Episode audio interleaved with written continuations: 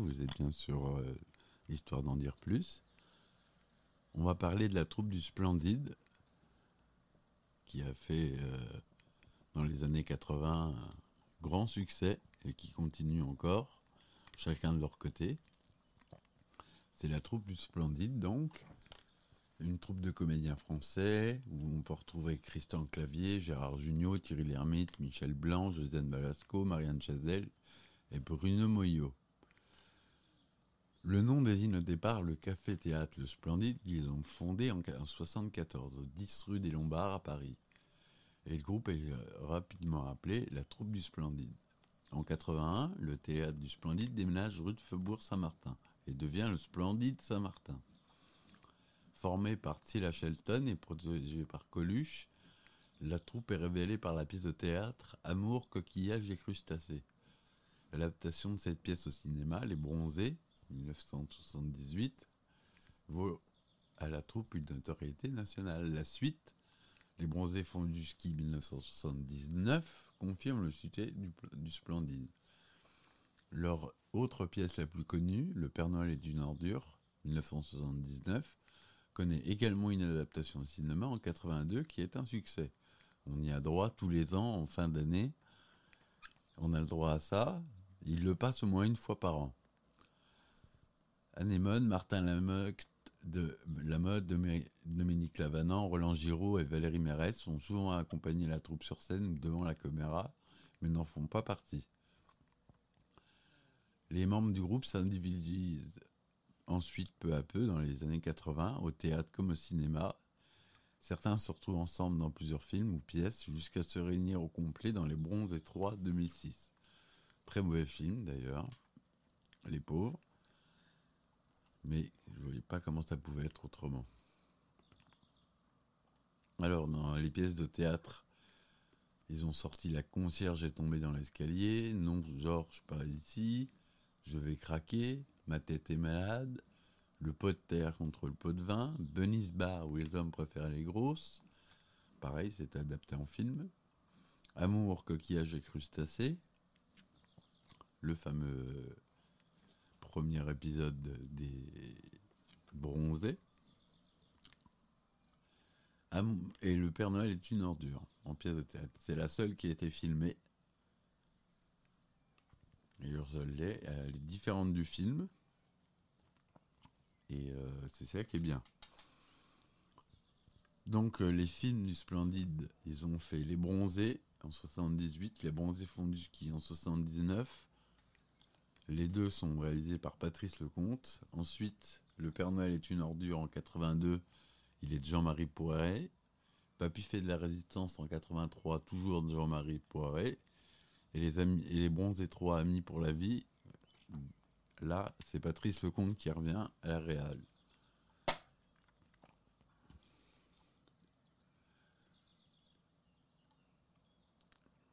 Ils ont tourné dans une vingtaine de films où ils étaient ensemble. Je ne vais pas tous vous les citer. On va s'arrêter à Les Bronzés du ski, écrit et interprété par la troupe du Splendide.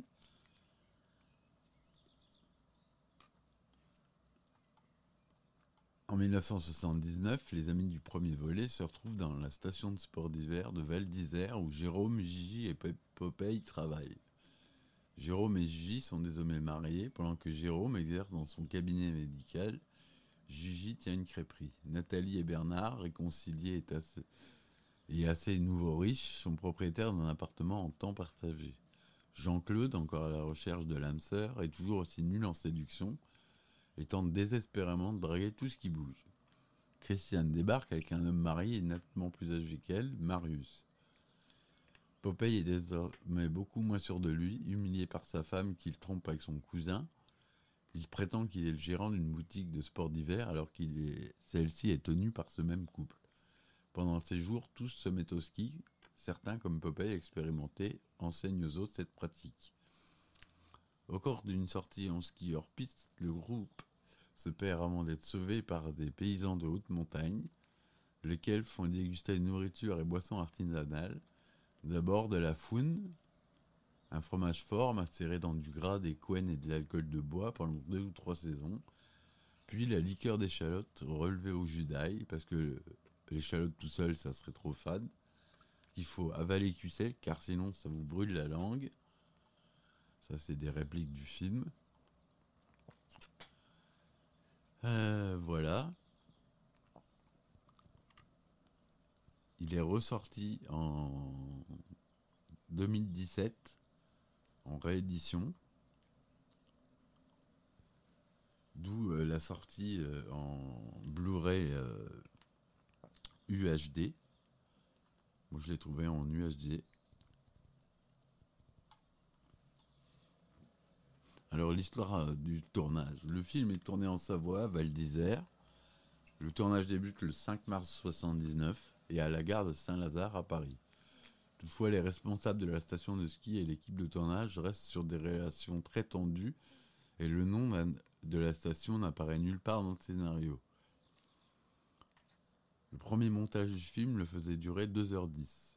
Plusieurs scènes sont coupées, notamment une mettant en scène Martin Lamotte dans le rôle du gérant de boîte de nuit, ou encore les personnages affamés et perdus dans la montagne songer au cannibalisme, une idée du scénario rejetée au départ par Yves Rousset-Rouard.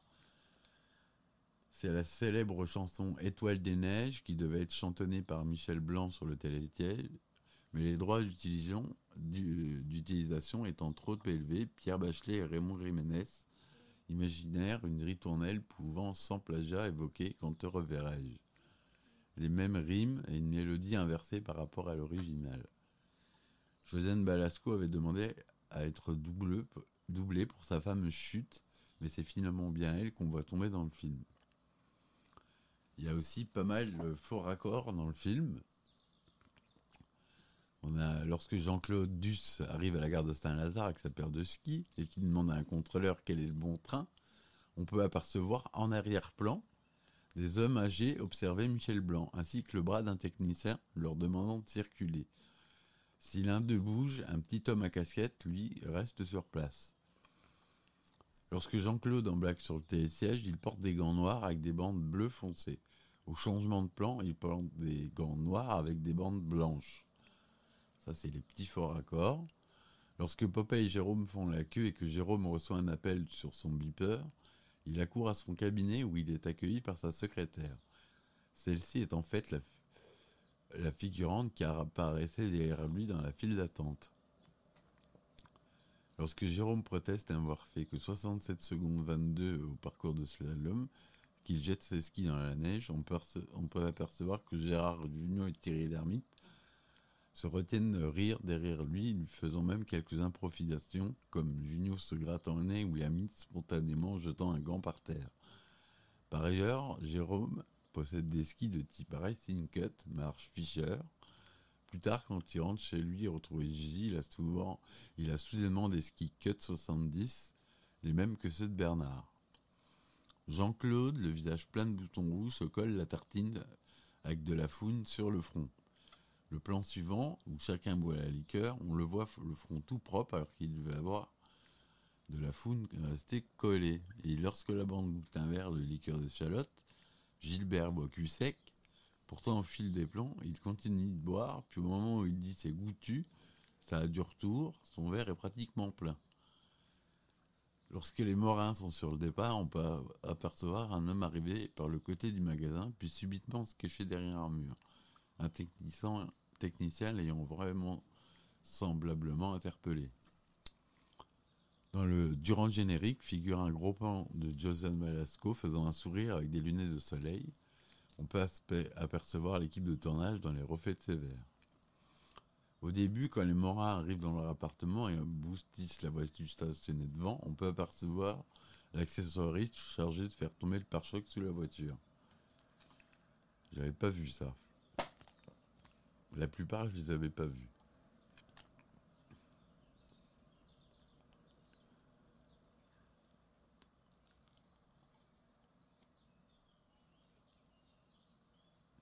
Bon, voilà.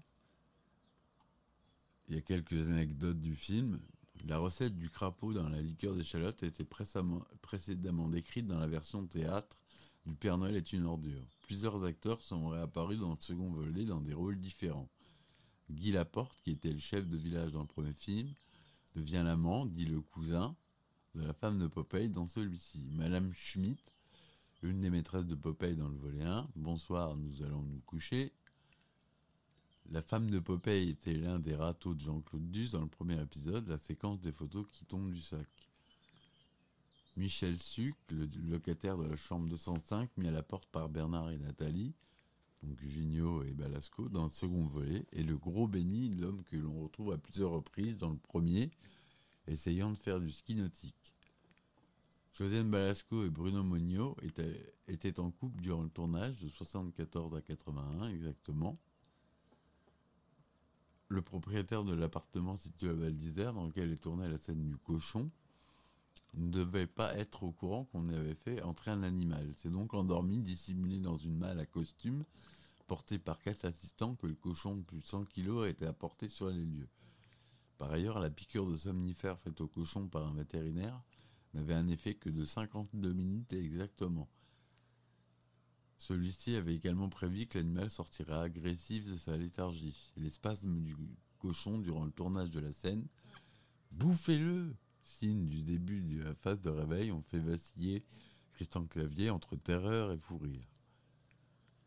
Après la scène du planté de, bâton, Fernand Bonnevie est allé boire un vin chaud. Il a dans un bar de la station avec son bâton de ski toujours planté dans le dos. Une grosse plaque de liège était dissimulée sous sa combinaison dans laquelle le bâton était planté. La dégustation de la liqueur de crapaud, scène mythique du film, a dû être recommencée 20 fois. Le chef opérateur, Jean-François Robin, étant pris de fou rire compulsif à chaque fois qu'il cadrait les images de Junio et de Michel Blanc. Par ailleurs, Junio a avoué que lui et les organisateurs ne s'étaient réellement brûlé la bouche durant le tournage de cette scène du fait que c'était de la vraie liqueur. Leur réaction n'était donc pas jouée mais bien réelle. Pour cette scène, lors d'une interview, Marianne Chazelle évoque quant elle de l'eau avec un goût de plastique. Il est possible que les deux liquides aient été utilisés au vu des nombres de prises qui ont été nécessaires.